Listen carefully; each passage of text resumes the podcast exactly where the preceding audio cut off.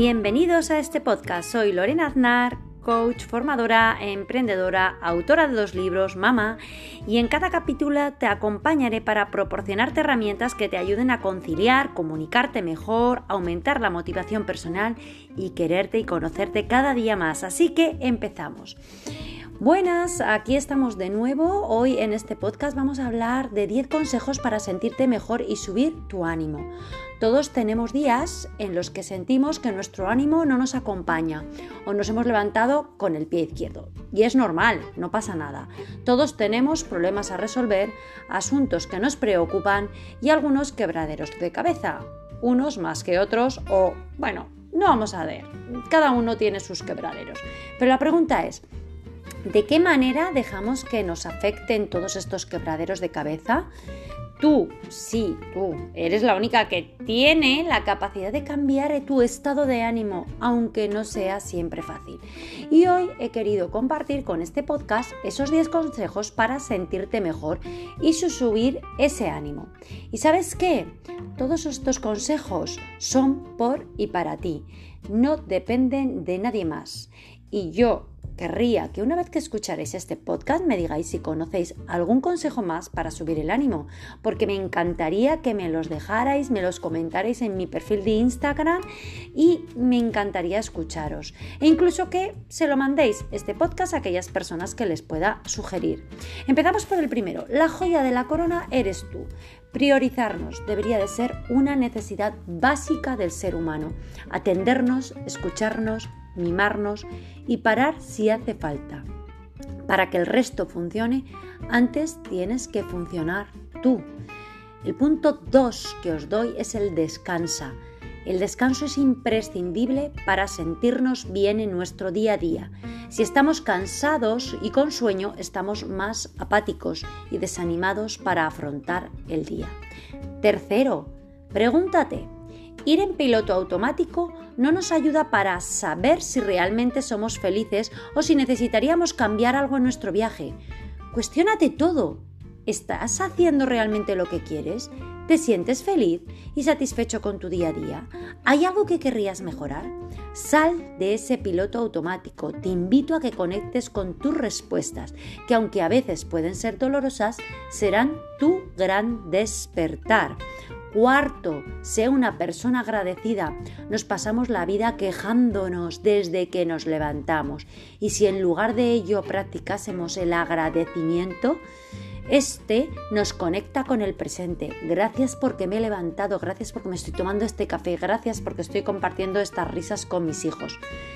5. Actúa acorde a tus valores.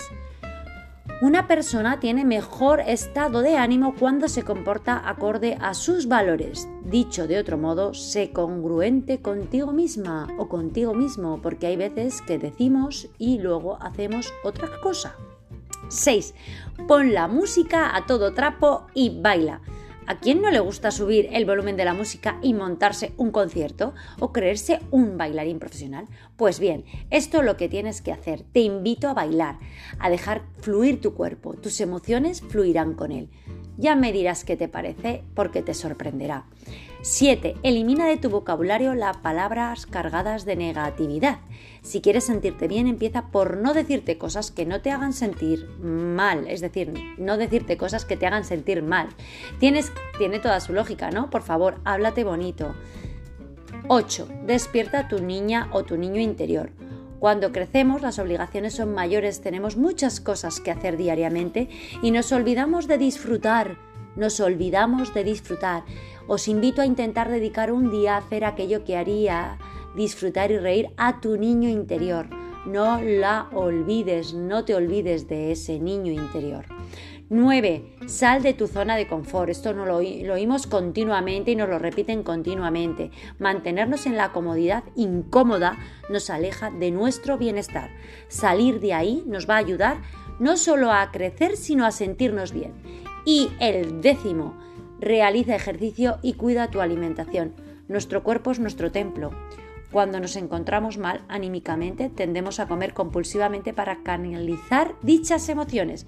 Mantener una rutina, mantener ese ejercicio, nos ayudará a controlar y a gestionar este hábito. ¿Qué te parece? ¿Me compartes algún otro consejo que a ti te ayuda a subir el ánimo? Pues bueno, muchísimas gracias. Espero que hayáis pasado un buen rato junto a mí. Ojalá estéis dispuestos, sobre todo, a concederos ese tiempo, a sentiros con más ánimo.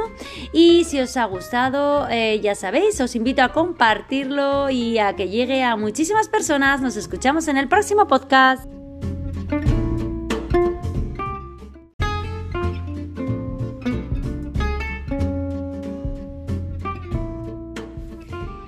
Bienvenidos a este podcast. Soy Lorena Aznar, mamá, coach, formadora, emprendedora y autora de dos libros.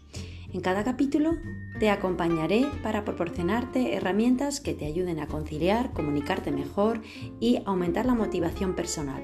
Así que empezamos. En este nuevo capítulo quiero recordarte una cosa. Si tú no crees en ti misma, entonces, ¿quién lo hará? Es un recordatorio que yo os invito a tener presente prácticamente la mayoría de los días. Para ello es importante el recordar que si no creemos en nosotros mismos, ¿cómo vamos a cultivar esa autoconfianza para entonces ver que podemos llegar a muchas cosas que a veces con el subconsciente no nos permitimos llegar? Reconocer que si creemos en nosotras mismas eh, vamos a generar esa autoconfianza va a ayudarnos muchísimo. Así que para cultivar esa autoconfianza os invito a anotar estos seis puntos que yo creo que os podrán aportar un poco de reflexión y daros cuenta que si no queréis en vosotras mismas, entonces ¿quién lo hará? Uno de los puntos que os invito a preparar, pensar y anotar es que revises y atiendas tus necesidades. Nos olvidamos de nosotras. Os lo vengo repitiendo muchas veces en varios capítulos del podcast y es importante revisar y atender tus necesidades.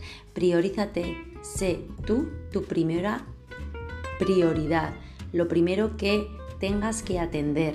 Luego, con esa eh, autoconfianza generada y ese cuidado, vas a poder atender más y mejor a todos los que están a tu alrededor.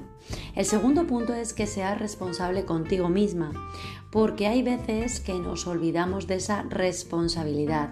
Creemos que ser responsables con los demás es suficiente y esa responsabilidad con nosotros mismos va a hacer que cultivemos más esa autoconfianza. El tercer punto es cuestionarnos y ser honestos con nosotros mismos porque si nos empezamos a mentir y a generar en nosotros un bueno, sí, puede ser, quizás, no vamos a llegar a cultivar esa confianza y con la honestidad vamos a ir generando y creciendo en esa autoconfianza. Recuerda que si tú no crees en ti misma, ¿quién lo hará pues? Y el cuarto punto que os quiero invitar a reflexionar es que permítete a decir que no. Yo creo que muchas veces eh, no nos permitimos ese no. Creemos que va a pasar algo si decimos no a una persona, no a una quedada, no a nuestros hijos, no a nuestra pareja, no a nuestra madre porque mm, el decir no nos va a ayudar también a descargar y a generar más autoconfianza. El quinto de los puntos que os quería trasladar para cultivar esa autoconfianza es aprender a identificar los límites que necesitas establecer, ya que marcamos límites a los de nuestro alrededor e incluso les enseñamos a ponerlos, debemos también aprender a identificar los límites que nosotros queremos poner y trasladarlos y comentarlos con los demás. Es importante establecerlos. Y el último de los puntos, pasos para cultivar esa autoconfianza sería valorar tu opinión y validar tus emociones. Valora lo que piensas, lo que opinas. No es ni mejor ni peor que lo que los demás opinan. Lo único que sí que es importante que esa opinión tú mismo la valores. Y además que valides esas emociones Párate a lo largo del día, siente cómo estás, cómo te encuentras y quizás te ayude poco a poco a que valides cada una de las emociones que van saliendo en ti y vas viviendo en tu día a día. Así que recuerdo, Revisa y atiende tus necesidades, sé responsable contigo, cuestiónate y sé honesto contigo, permítete decir no, aprende a identificar esos límites que necesitas establecer y valora tu opinión y valida tus emociones. Para ello, estos seis puntos te ayudarán a cultivar tu autoconfianza y recuerda, si tú no crees en ti misma, entonces ¿quién lo hará? Muchas gracias, espero que hayáis pasado un buen rato conmigo, junto a mí, ojalá estéis dispuestos a cultivar esa confianza y os invito a que dediquéis y os concedáis tiempo para vosotros, para escucharos, para parar y quereros. Y ahora os invito a que hagáis llegar este podcast a aquellas personas a las que les gustaría. Y nos escuchamos en el próximo capítulo. Hasta pronto.